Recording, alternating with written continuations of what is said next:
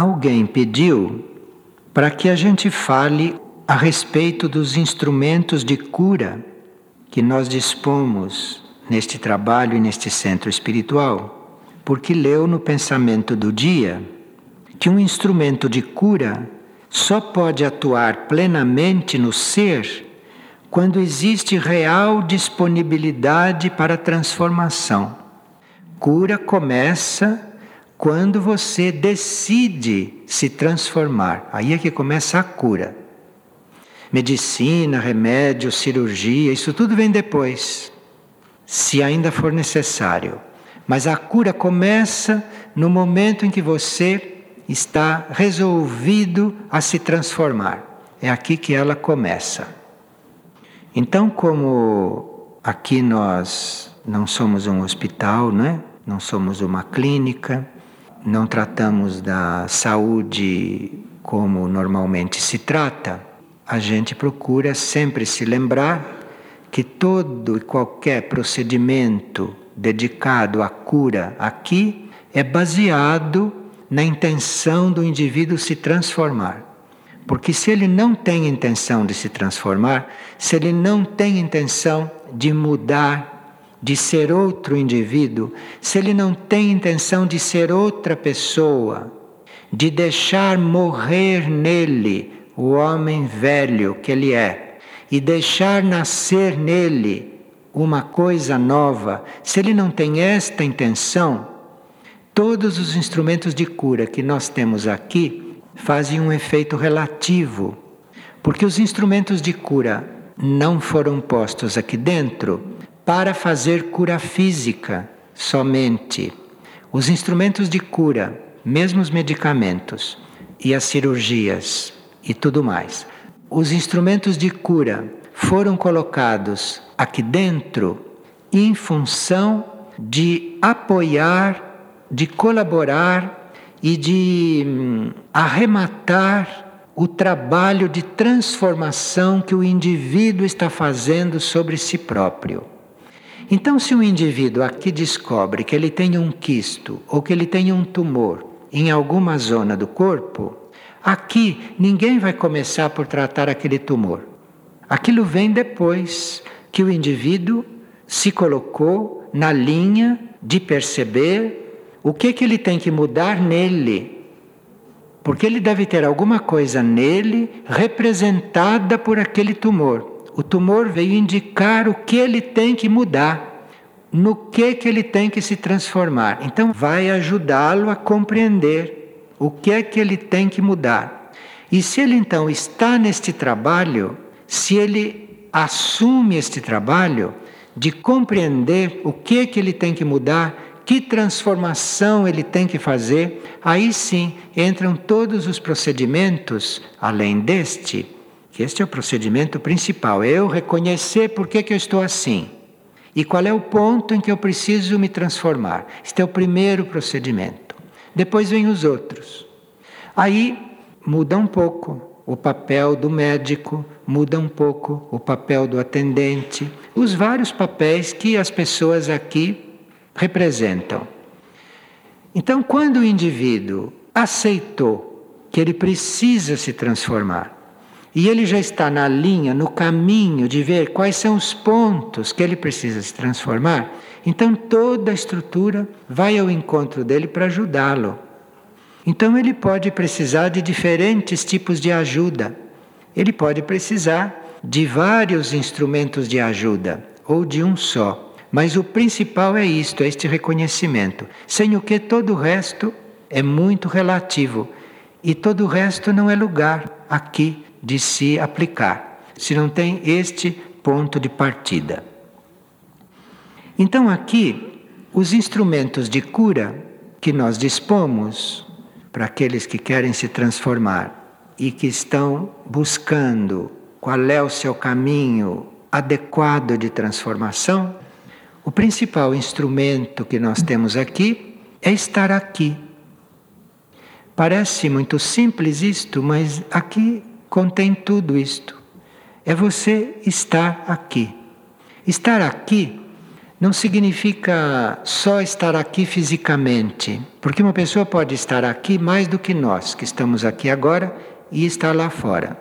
Estar aqui significa você estar nesta consciência, significa você estar vivendo esta consciência, portanto, incluindo tudo que se passa aqui e se incluindo em tudo que se passa aqui, não estando dividido, não estando separado com esta cura, com esta energia de cura, ou com este serviço da cura.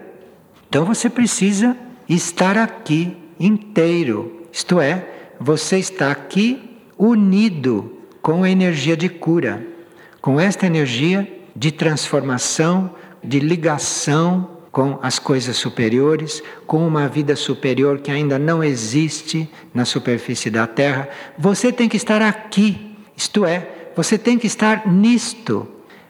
A sua consciência deve estar nisto. Então você está aqui. Quando você está aqui, quando você está diante desta consciência, aqui começou a cura já. E há seres que só de estarem aqui já são curados. Há seres que estão aqui e que nunca consultaram um médico aqui.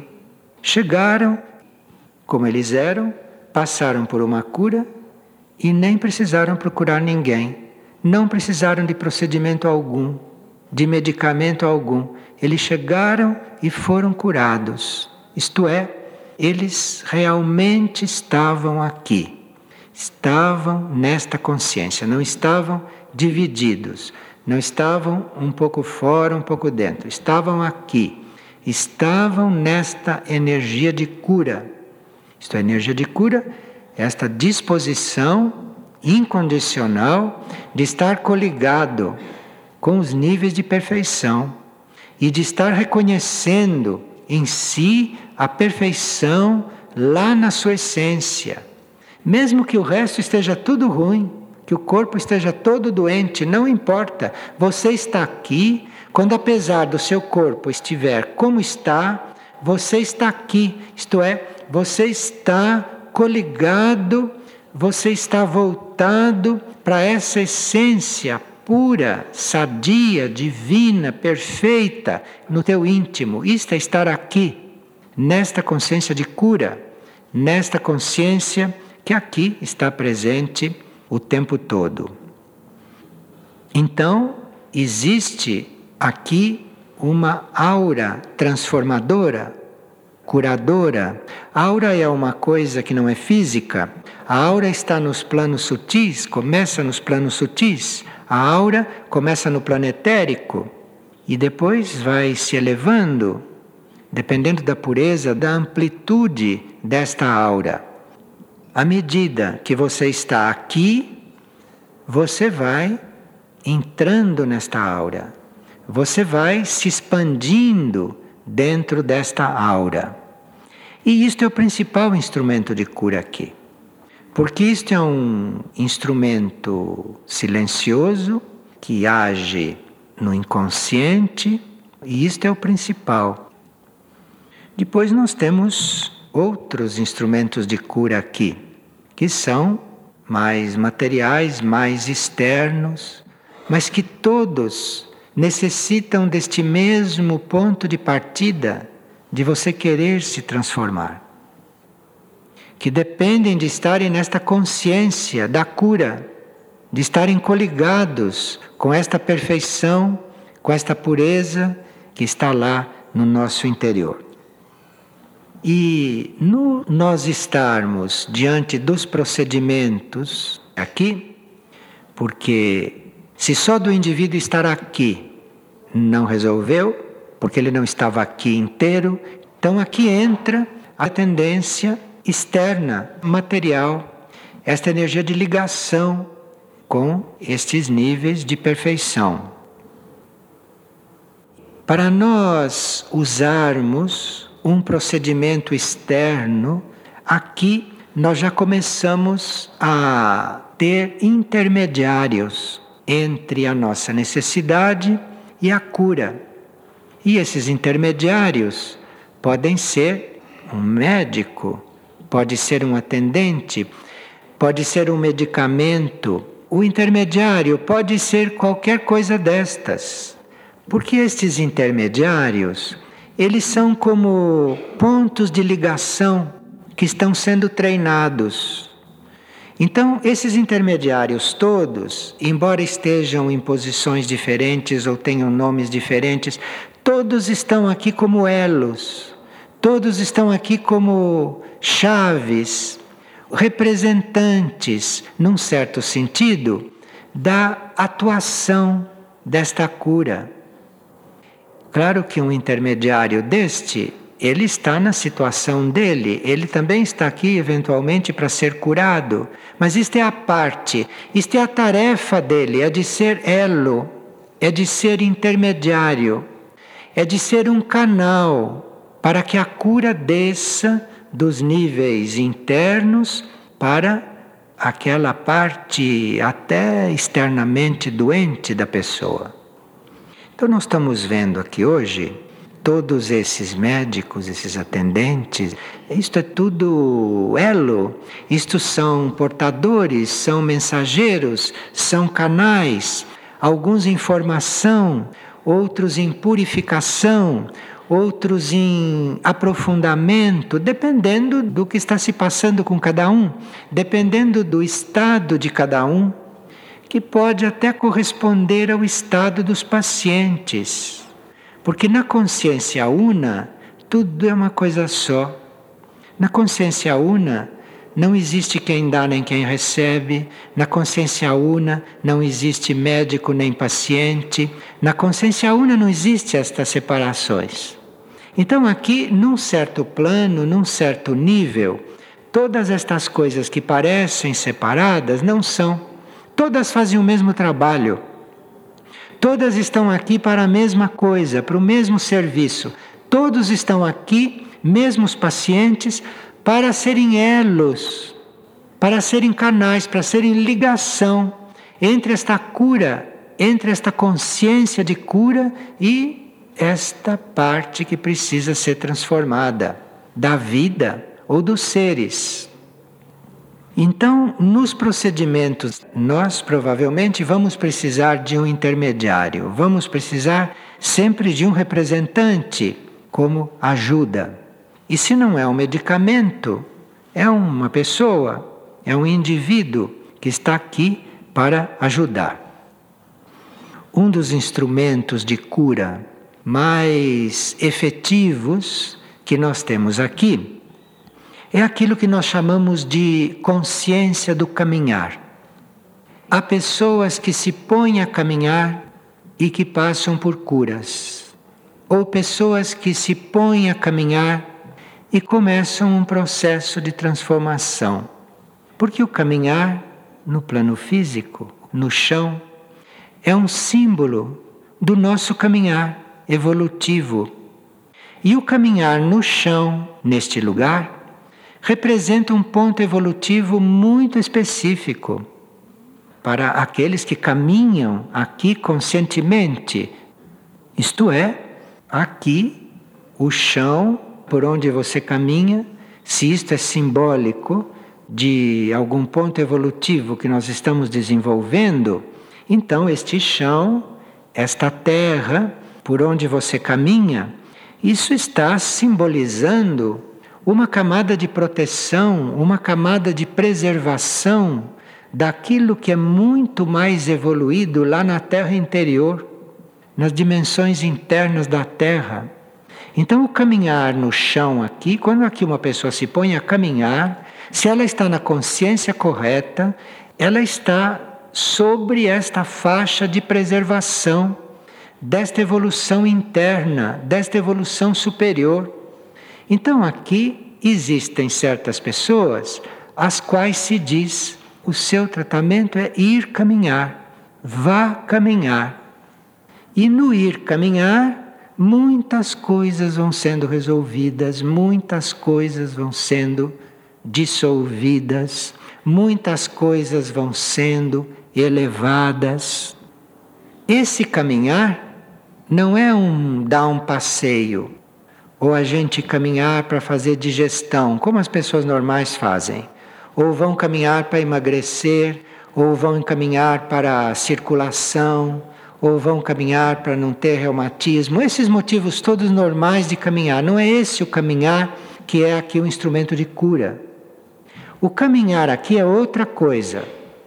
Então aqui você está caminhando, você está consciente de que você está nesta camada, esta camada que é o chão, simbolizada pelo chão, que está preservando, que está deixando como que numa cúpula, como que numa auréola de preservação, toda esta vida superior interna da Terra, que se desenvolve na parte interna da Terra, mas que deve estar brotando no coração das pessoas, brotando na consciência das pessoas. E existem até certo certos procedimentos nos quais estão incluídas as caminhadas. Só que há esse tipo de caminhadas que nós fazemos normalmente nas horas normais aqui, e depois nós todos sabemos que existe aqui a proposta de depois das 21h30 estar tudo recolhido.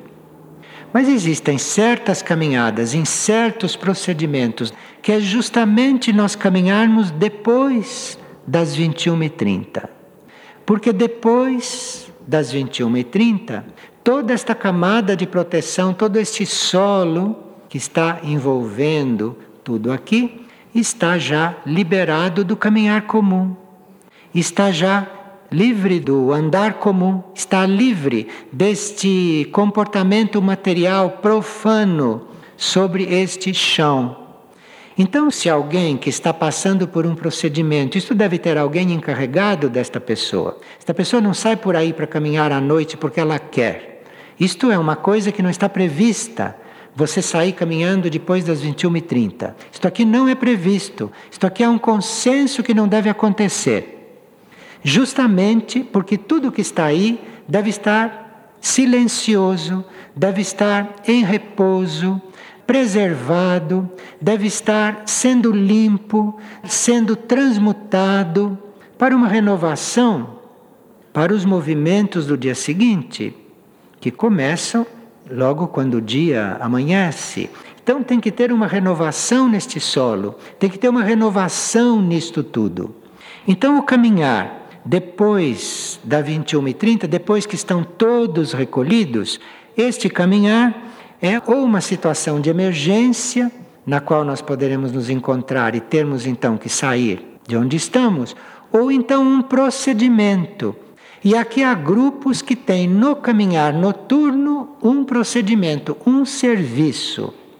Tem dois ou três grupos aqui que têm isto como serviço, que têm isto como procedimento individualmente ou em grupos. Então aqui é preciso uma renovação da superfície, preciso uma renovação do solo, é preciso que tudo se recolha para que isto durante a noite usando as energias da noite, vá sendo transformado, vá sendo transmutado, vá reencontrando a sua vibração, que é um reflexo da terra interior, não da terra material, não é só isso, isto também, mas da terra interior, daquilo que é a consciência no interior da terra.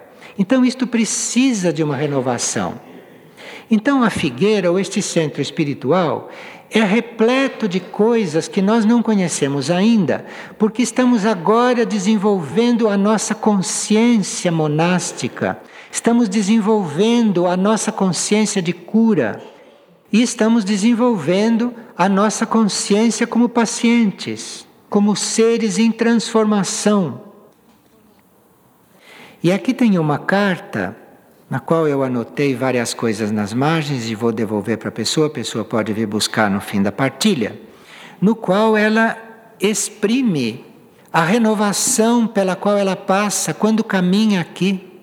Mas não como caminha de noite, porque para esta nunca foi prescrito pelos médicos ou pelos coordenadores desses grupos que caminhasse de noite. Não foi prescrito isto. Ela caminha de dia, normalmente, como todos caminham. Todos nós. Qualquer percurso que façamos, podemos estar caminhando desta forma, em função da cura. E ela diz assim: o solo onde nós pisamos é sagrado e eu mentalmente removo os meus sapatos quando entro numa partilha. Realmente, onde ela vai, ela está realmente caminhando no sentido que nós estamos falando, no sentido do caminho, do caminho interior, do caminho interno. E ela cita algumas áreas aonde ela frequenta, onde ela serve, aonde ela caminha desta forma, aonde ela mentalmente tira os sapatos para estar ali, para caminhar ali. Lhe vem sempre em mente a frase bíblica que ela conhece, que diz: Tira as tuas sandálias, pois o solo onde pisas é sagrado cuidar do solo num centro espiritual não é só não pôr veneno lá no solo. Cuidar do solo é ter o solo nesta conta. É considerar o solo espiritualmente. E aí você está caminhando como um ser em evolução naquele solo. Isto é um procedimento aqui, o caminhar. Outro procedimento é o sono ao ar livre, que é uma outra coisa que aqui se tem como consenso que deve ser prescrito por alguém. A gente pede que ninguém saia para dormir aí fora sem comunicar, sem se inscrever, sem que haja aí um intermediário. Porque aqui existe a ordem, que existe um sétimo raio. E entre certas energias e aquilo que você faz, deve haver aí um elo, deve haver aí um elemento intermediário. Então, eu, quando quero fazer um sono ao ar livre, ou quando eu vou fazer um sono ao ar livre, lá no labirinto ou em algum outro lugar, eu vou me dirigir à coordenação da área e avisar: olha, eu vou fazer o sonho ao ar livre. Ele não está fazendo isto porque o outro manda nele. Ele está fazendo isto porque na ordem hierárquica é necessário um elo para que certas coisas se deem, para que certas coisas aconteçam. E aquele a quem você deve comunicar que você vai fazer o sono ao ar livre, aquilo numa estrutura hierárquica, ele deve ser um elo. Ele é o elo para que passe para você a possibilidade de união entre aqueles momentos de sono e você que está fazendo aquilo e tudo aquilo que vai agir durante aquele procedimento. Então, aqui o elo nem sempre é um médico, nem sempre é um atendente. Aqui o elo é aquele que inscreve o indivíduo no sono, ele é o elo para que isto aconteça. E esse sono ao ar livre, ele também é simbólico tão simbólico quanto este caminhar. Porque por que, que nós vamos dormir ao ar livre? Nós estamos diante de um símbolo, como se nós estivéssemos diante daquilo que representa a existência maior, daquilo que representa a existência cósmica, o céu aberto. Isto tudo aqui não representa naturismo. Ninguém vai dormir, fazer sono ali por naturismo aqui nem para respirar melhor. Isto tudo pode acontecer, mas não é. O sono ao ar livre não é isto aqui. No sono ao ar livre, você está se colocando na sua intenção de se transformar, de ser uma coisa nova, você se coloca ali numa situação simbólica de estar neste céu aberto, de estar debaixo deste cosmos não há nada melhor para transformar e para equilibrar a nossa vida terrestre. Porque a nossa parte terrena, os nossos ritmos terrenos, não se resolvem aqui na Terra. Todos esses ritmos terrenos, para serem transmutados, para serem elevados, necessitam desta participação de outros ritmos, de ritmos superiores. Então, a nossa vida externa ou qualquer desequilíbrio pode se resolver em um sono ao ar livre. Se eu estou realmente em contato com tudo isto de aberto, com tudo isto de livre, de superior, que está aí em cima de mim, quando eu olho para cima e vejo isto, eu estou com um símbolo diante de mim. E claro que este sono ao ar livre, aqui, está combinado que se realiza à noite. As caminhadas podem ser de dia também. O sono ao ar livre tem uma razão para ser à noite. E principalmente entre 22 e 30 e 2 e 30. Porque isto é que é a verdadeira noite. Entre 22 e 30 e 2 e 30, você pode fazer um sono ao ar livre de poucos minutos e ele vale por um sono de uma noite toda. Porque nas energias que estão nestes horários, nestas conjunturas à noite, aí você pode fazer todo o processo do sono, isto é, todo o seu recolhimento, até você chegar no sono profundo. Porque é no sono profundo que nós queremos chegar.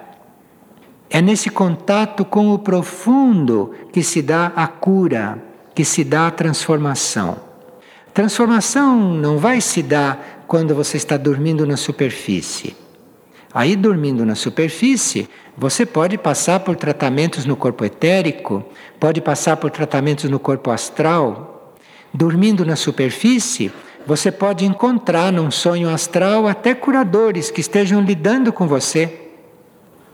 Se nós estamos fazendo aquilo realmente preparados, e se nós estamos fazendo aquilo com esta consciência e com esta devoção e com esta ideia de realmente nos transformarmos, e se estamos nessas conjunturas energéticas, então neste sono ao ar livre, no momento em que nós chegamos no sono profundo, e voltamos, podemos voltar para o nosso quarto, não tem mais nada que fazer ali.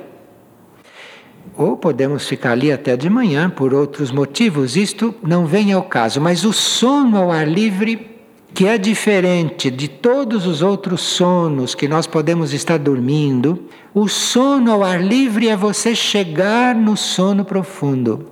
É você ficar alguns momentos no seu nível mais profundo, senão não haveria nenhuma razão para se ter isto aqui.